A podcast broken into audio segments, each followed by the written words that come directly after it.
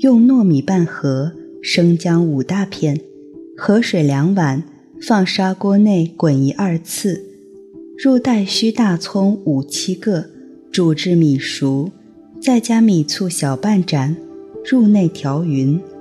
如法炮制，煮出来的居然也蛮像回事。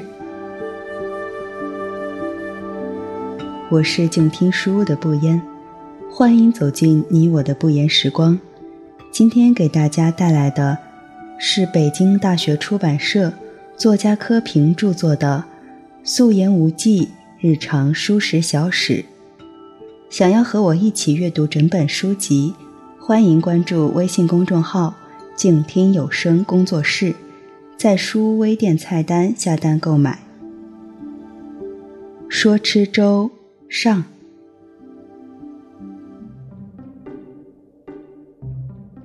故地朋友来家小住，一见面就叫嚷着要吃神仙粥。此君也是美食爱好者，因此平日里通信打电话，除了交流作为千古事的文章，少不了还要交流厨艺。其中自然难免相互自夸。这神仙粥还是我在最近一通书信里才提到，没想到他一下就较上了真。记得粥谱载于清人张培仁所著的《妙香侍从话》里，连忙找了出来。好在药研不凡，用糯米半盒，生姜五大片，河水两碗，放砂锅内滚一二次，入带须大葱五七个。煮至米熟，再加米醋小半盏，入内调匀。如法炮制，煮出来居然也蛮像回事。不仅吃的宾主相欢，连儿子的感冒第二天也突然好了。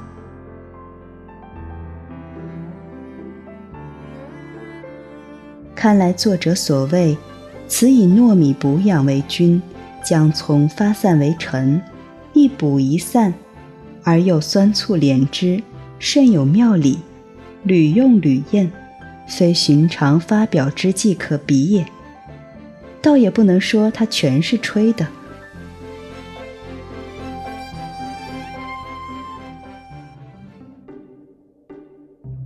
由神仙粥想到南宋御厨里的梅花粥，与见赵民、厉鄂等所著的。南宋杂事诗中，饼耳生香愧几枚，水沉年半至徘徊。儿时自点梅花粥，露湿清风小心来。下有注云：宋时有梅花粥，阳城斋云，蜜点梅花待露餐。即托蕊收熬粥食之。取其注雅致，清神思也。注雅致，清神思六字可圈可点。遥想宫廷当年，玉人连步碎踏露台，扫花熬粥。就算无缘品尝，这碗粥的旖旎风味也可想象。《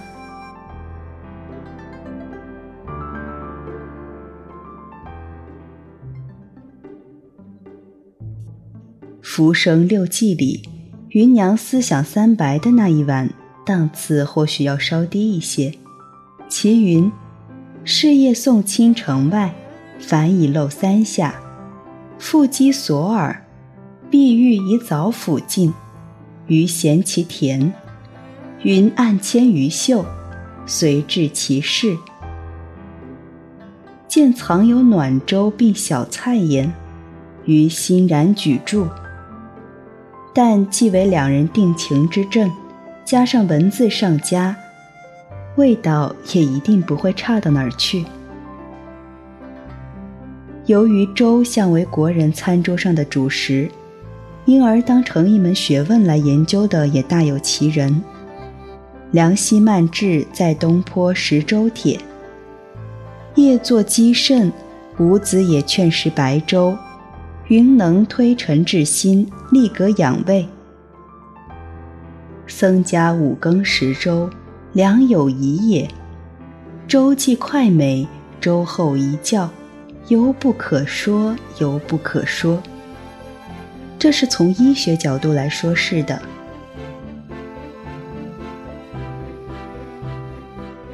曹子清观江宁制造食客炼亭十二种，其中也有粥谱一种，内列上品三十六种，中品三十种，下品三十七种，足以洋洋大观，惊世骇俗。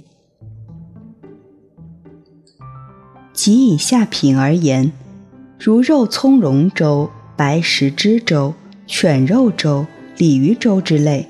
也自非寻常之物。红学家们见曹雪芹西著书西山黄叶村，敦诚赠诗友，满径蓬蒿老不华，举家十粥久长赊云云，感动得一塌糊涂，眼泪哗哗。殊不知喝粥为曹家的家传养生秘法，而且价值不菲。他们家的一锅粥抵得上别人家里的三锅饭，规格档次那是完全不一样的。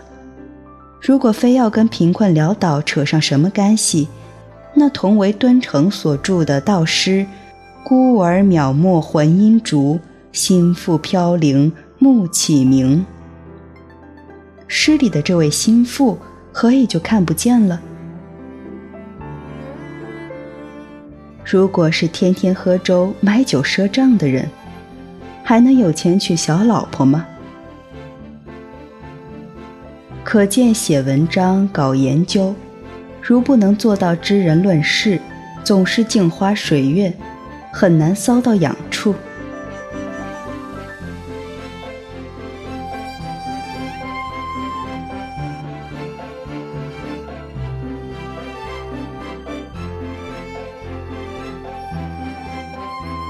以上文字来自柯平著作的《素颜无忌日常书食小史》，说吃粥上。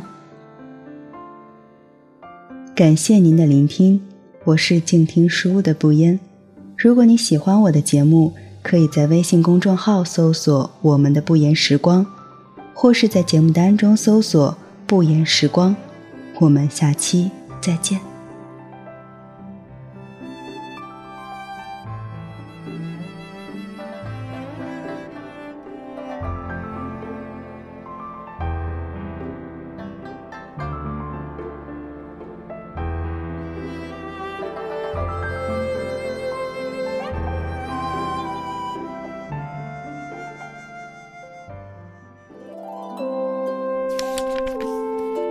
读书是我们了解世界的方法，也是我们每天最好的娱乐。